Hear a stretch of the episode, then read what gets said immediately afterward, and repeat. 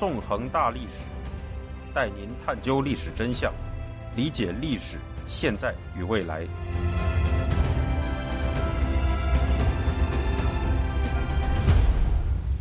大家好，欢迎大家收听《纵横大历史》，我是主持人孙成。今天我们将进行香港历史系列节目的第七讲《和平与战争》，带您继续回顾香港的过去。在上一讲中，我们讲述了共产集权势力对香港的第一次进攻。在一九二五至一九二六年间，随着国民党与共产国际合作。广州革命政府在香港煽动起了一度接近瘫痪社会秩序的大规模罢工，在初步成熟的香港公民社会的抵制下，共产集权势力对香港的首次颠覆活动以失败告终。在这之后，香港进入了一段短暂的和平时期，直到太平洋战争爆发与日军占领香港。我们今天的这一讲就要讲述这段时期的香港历史。二零一九年六月。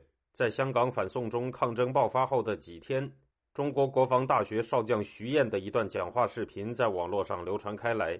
在这段视频里，徐燕狂妄无礼的表示：“根据毛泽东的阶级分析方法，香港的社会基础比台湾都坏，居民成分是三个三分之一，三分之一的原住民和他们的后代受港英教育。他有点傲气，但对你大陆没什么怨恨。三分之一是最坏的。”一九四九年、一九五零年被共产党清算斗争扫地出门跑过去的，对你刻骨仇恨；再有三分之一是三年困难挨饿、偷渡，他对你印象好得了吗？徐燕的这个说法激起了人们普遍的愤恨，以及小粉红群体的狂欢。不过，在某种程度上，他的说法实际上带有一些真实性。香港在历史上的确接纳了一批又一批。逃离中共集权暴政的政治难民，而对于这一现象，应当如何评价？拥有不同政治立场的人自然会有不同的看法。作为共产集权阵营的成员，徐燕认为这些政治难民竟敢不顺从中共的暴虐统治，实在是坏得很。而香港人民和世界上一切热爱自由的民众则会认为，这些政治难民所代表的香港社会基础正是好的。真正坏的是中共极权主义势力。作为百余年来最残暴的政治势力，共产集权阵营一贯颠倒好坏、美丑和黑白，并且总是恬不知耻的公开提倡他们这套反人类的价值观，也就是所谓的共产党人从不掩饰自己的观点。而作为自由阵营的成员，我们与他们的价值观总是相反的。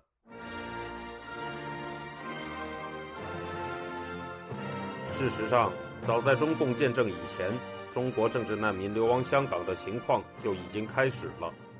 如上一讲所述，在一九二四年国民党党军镇压了广州商团之后，就有五万人从广东流亡到香港。而在此之前，还有一批清朝遗老为了逃避共和革命，也流亡到了香港。随着一九二五到一九二六年间的罢工发生。为了抵消共产主义势力对香港的影响，香港社会及政府开始求助于东亚文化中的传统保守思想，这批清朝遗老便就此发挥了巨大的作用。而促成这一动向产生的人物，则是在1925至1930年间担任第十七任香港总督的金文泰。在香港历史上，金文泰也许是最为特别的港督之一。1899年，时年24岁的金文泰。被香港政府聘为官学生，随后开始学习粤语。拥有出众语言能力的他，在第二年就通过了粤语考试，成为香港官学生中最快通过这种考试的人。其后，金文泰常年在香港政府中任职，曾担任过官守议员，并在1911年积极支持了香港大学的创立。除此之外，金文泰也是一名资深学者，对于汉字书法。古汉语诗歌和近代粤语诗歌都有很深入的研究，曾将晚清时期的粤语文学名著《粤欧新解》翻译成英文，介绍到西方世界。可以说，金文泰是一名香港本地通。为了防范共产主义颠覆思想在香港进一步传播蔓延，金文泰就任港督后，决定在香港构筑起一道古文化防火墙。在香港普及东亚文化中的传统儒家伦理和古典教育，而对于这些东西最为熟悉的人，则无疑是旅居香港的清朝遗老们。自辛亥革命爆发以来，广东的不少清朝遗老因不满于共和革命，相继来到香港。当时，在香港九龙有一处巨石，被人们认为是南宋倒数第二任皇帝宋端宗为躲避蒙古军队而驻扎过的地方，因此被称为宋王台。这些清朝遗老多为清朝官员、士大夫出身，他们时常在宋王台聚会，互相唱和诗词，将自己不与民国合作的举动比拟为南宋朝臣不向元朝屈服的行为。在他们中，有的人还曾在1917年参加过军阀张勋复辟清朝的活动。当代的一部分汉民族主义者不能理解他们的行为，认为他们是愚忠于满洲皇帝的汉奸。但在这些清移民看来，他们自己对清朝的忠诚，实际上出自对于儒家传统伦理的坚持，就如同此前的宋明移民因为忠君而不是新朝一样。至于彻底否认传统君臣关系的民国，就更被他们视为异类和敌国了。对于远更激进的共产主义，他们则更是持完全否定的态度。在一九二零年代初，他们中的不少人。以教授传统经史知识为生，并在1923年在港岛班寒道设置了以存古卫道为宗旨的学海说楼，公开招生。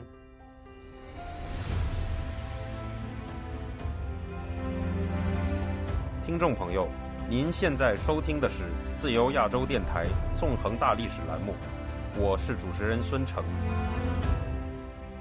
金文泰在1925年11月出任香港总督后。和这些遗老展开了积极的合作，在他的支持下，清朝遗老们编写了一本香港国家简明汉文读本，成为香港中学生的必修课本。一九二七年，由香港政府设立的官立汉文学校成立，一批清朝遗老在其中任教，教授儒家经学。这所官立汉文学校就是今天香港金文泰中学的前身。同年，香港大学中文系。在金文泰的主持下成立，其师资人员多为学海书院的遗老，首任系主任则是曾任清朝翰林的赖继熙。香港大学中文系在成立初期，课程以传统经史知识为主，一度缺乏现代意义上的学术研究内容。这种情况直到一九三零年代中期，更多受过现代教育的学者入职后才有所改观。这样一来。自一九一零年代中期以来，席卷中国的新文化运动便在香港受到了相当强力的阻击。尽管由新文化运动而兴起的白话文运动，在一九二零年代也深刻影响了香港文坛，但香港文化界对于由新文化运动激起的种种激进主义、中国民族主义主张缺乏足够的兴趣。此外，随着一九二七年国共决裂。及中共在同年发起的广州暴动被国民党平息，共产主义从广东向香港传播的烈度也暂时得到了缓和。在一九三一至一九三六年间，被称为“南天王”的粤系将领陈济棠主政广东，使广东的政局更加稳定。种种因素的作用下，一九二六年之后的十几年里，香港的文化氛围带上了一种由东亚传统伦理带来的保守倾向。而随着激进势力的暂时退却，香港也进入了一段和平发展的时期。到一九三零年代，香港已经成为一座工业城市。陈济棠在一九三一至一九三六年间主政广东，采取了积极吸引港资的政策。不少港商在广东投资设厂，利用广东更为廉价的劳动力生产投入中国市场的商品。这样的经济模式成为了一九七零年代末以来。港商在广东投资建厂的先声。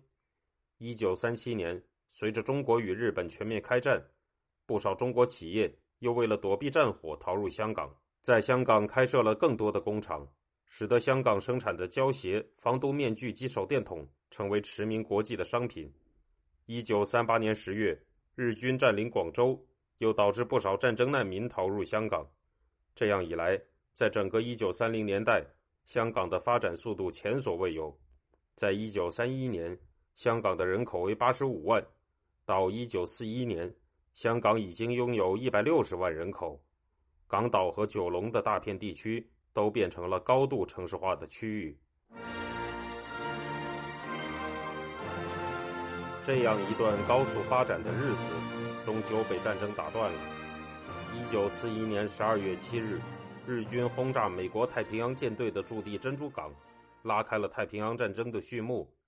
在太平洋战争刚一爆发时，日本飞机就对香港进行了空袭，四万日本陆军则跨过深圳河，从广东攻入香港新界地区。此时，第二十一任港督杨慕琦刚刚到任不足四个月。就遭遇了日军的大规模进攻。尽管防御香港的英国、加拿大军队进行了顽强的抵抗，但他们的兵力仅有一点三万余人，而且也失去了制空权和制海权。十二月十三日，日军占领九龙，残余英军、加拿大军队退守港岛。十八日，日军登陆港岛，与守军进行了一周的血战。到十二月二十五日，杨慕琦见大势已去。便命令香港守军无条件投降。这一天在香港历史上被称为“黑色圣诞节”。此后，杨慕琦将在日军的战俘营里度过三年多的岁月。这场战事虽然短促，却造成了相当规模的死伤。香港守军和日军分别有两千多人死伤，香港平民也伤亡了几千人。在一九四一年十二月二十五日，日军还曾在港岛的圣士提反书院。犯下战争罪行，残杀了约一百名英军伤兵和护士。战事结束后，香港的社会秩序虽然稳定下来，日军也成立了日本军政府，但日本占领当局却根据“亚洲是亚洲人的亚洲”这一意识形态，开始对香港社会进行大张旗鼓的改造。一九四二年一月，英国、美国、荷兰裔香港居民被日军全部逮捕，西方人战俘则被日军游街示众。另一方面，由于战事造成的食物短缺，日本军政府在同月制定了严酷的归乡政策，强迫居住在香港的大批难民返回广东。尽管日方安排了轮船和火车用于遣散难民，但许多难民刚刚在香港安顿下来，被强制驱赶，阻断了他们的生计，导致不少难民在这一武断政策下丧生。由于大批民众被日本当局驱离。到一九四五年八月，太平洋战争结束时，香港人口已经下降到仅有五十余万。一九四二年二月，日本当局在香港成立了民政政府——香港占领地政府，香港成为东京直辖的领地。但香港的局势并未好转。随着一九四二年中期日本在太平洋战争中失利，日本占领地政府开始在香港实行日用品配给制。并对日本占领军实行优先配给，造成了非常严重的粮食短缺。自1943年中期开始，许多香港民众因获得的配给粮食不足，只能以树叶、树根、番薯藤为食，不少人因此病饿而死。此外，为了使日本的战争机器运转下去，不少香港民众被日本当局强行押解到广东做苦工，也造成了不少人的死亡。从1944年开始，盟军飞机加剧了对香港的轰炸，又使不少市民死于炸弹之下。这一时期可以说是香港自开埠以来最悲惨的一段日子了。1945年8月15日，日本向同盟国投降，第二次世界大战结束。这段被香港人称为“三年零八个月”的痛苦日子终于过去了。8月30日，英国皇家海军舰队抵达香港。接受日军投降，并成立了以夏阙少将为首长的香港军政府，处理战后事宜。一九四六年五月一日，被从战俘营释放的杨慕琦重新出任香港总督，结束了临时的军政府时期。而刚一赴任，杨慕琦便开始推行一项雄心勃勃的改革计划，力图推行种族平等，并加速民主化进程。而这时，中国国共战争已经开始。激进中国民族主义和共产集权恶魔的阴影也随之向香港笼罩过来，风云激荡的战后香港史就此拉开了序幕。